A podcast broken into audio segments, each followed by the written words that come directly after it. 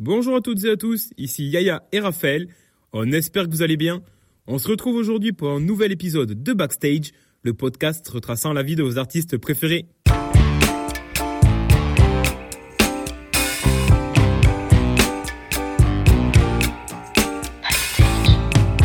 Dans ce huitième opus de la saison 2, nous allons nous consacrer à un artiste emblématique de la chanson française, à la fois poète, auteur, interprète, acteur, réalisateur ou encore peintre.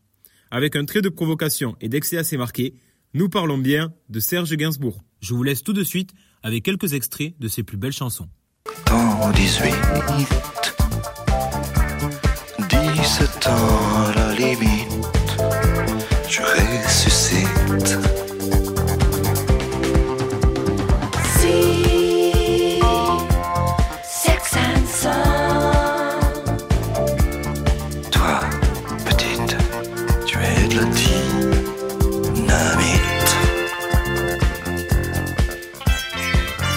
Mais aussi, Si tu fais comme le café, rien qu'à m'énerver, rien qu'à m'exciter.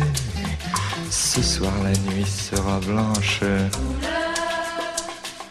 Café, que j'aime ta couleur café. ou encore, Je suis venu te dire que je m'en vais. Souviens des jours heureux et tu pleures. Tu sanglotes, tu gémis à présent. Personne n'est. Des adieux à jamais. Oui, je suis au regret de te dire que je m'en. Serge Gainsbourg, de son vrai nom Lucien Gainsbourg, est né le 2 avril 1928 à Paris.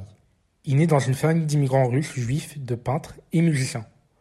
En 1932, l'ensemble de la famille obtient la nationalité française. Issu d'une famille d'artistes donc, c'est tout naturellement qu'il décide d'étudier aux Beaux-Arts. Afin de payer ses études, il jouera dans les bars parisiens. Serge Gainsbourg débute sa carrière musicale en 1954, à l'âge de 26 ans en tant que pianiste, à Saint-Germain-des-Prés.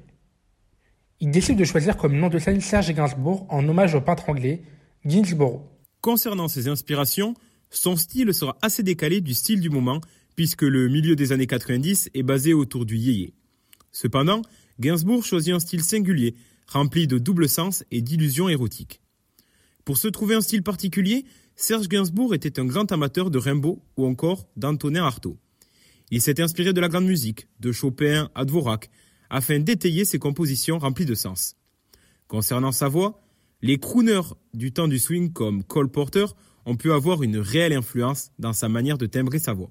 Côté famille, Serge Gainsbourg, comme dit précédemment, est né à Paris dans une famille russe juive qui obtient la nationalité française dix ans après leur arrivée sur le territoire. Il a une sœur jumelle Liliane ainsi qu'une sœur aînée Jacqueline.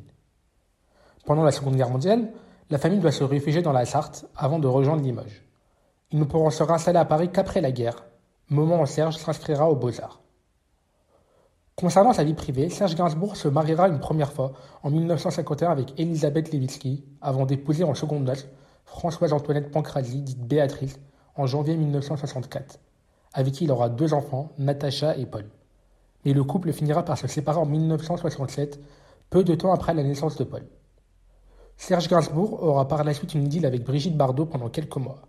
Par la suite, il rencontre l'actrice britannique Jane Birkin en 1968 sur le tournage du film Slogan, avec laquelle il aura une fille Charlotte, née en 1971.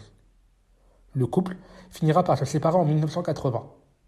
Enfin, Serge Gainsbourg vivra avec le mannequin Bambou, qui lui donnera un fils, Lucien, né en 1986. Durant sa vie, Serge Gainsbourg aura donc eu quatre enfants avec trois femmes différentes. Concernant le côté musical, Gainsbourg commence sa carrière en 1958, mais ses débuts sont plutôt discrets. Il doit attendre 1965 et la sortie de la chanson Le Poinçonneur des Lilas pour connaître la gloire. Cette chanson, qui raconte l'histoire d'un employé de la RATP, est un succès à la fois populaire et critiqué. Il recevra cependant la reconnaissance de ses pairs et cela lancera réellement sa carrière musicale. Gainsbourg connaît une période de grande réussite dans les années 60 et 70.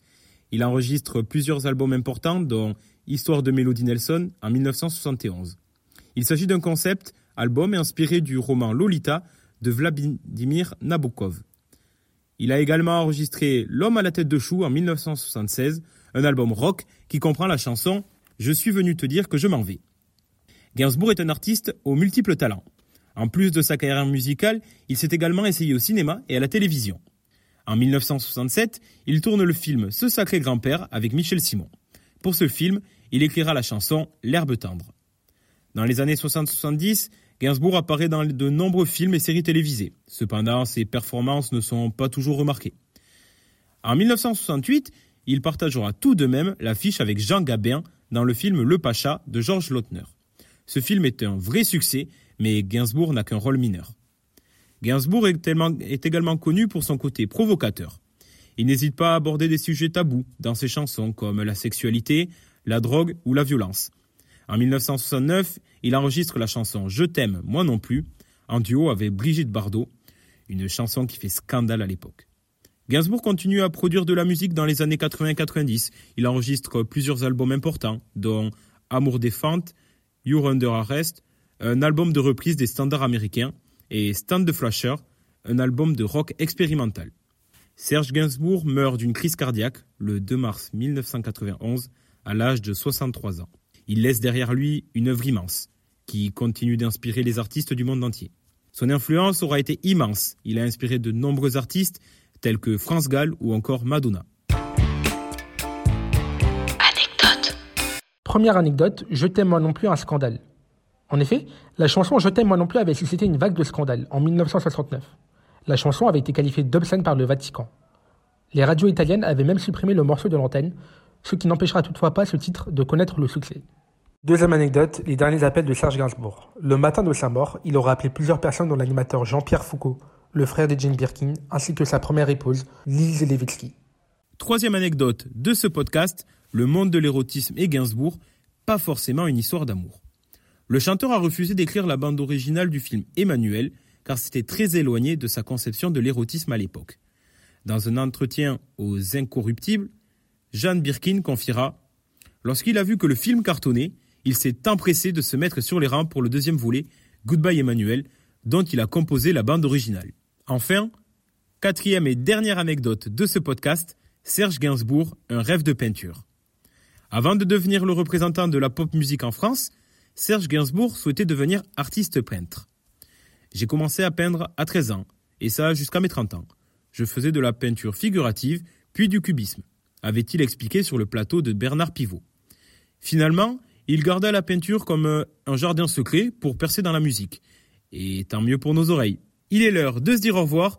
On espère que cet épisode vous aura plu. On vous remercie pour vos écoutes. En attendant, n'hésitez pas à nous suivre sur notre page Instagram Welcome to Backstage et on vous dit à très vite.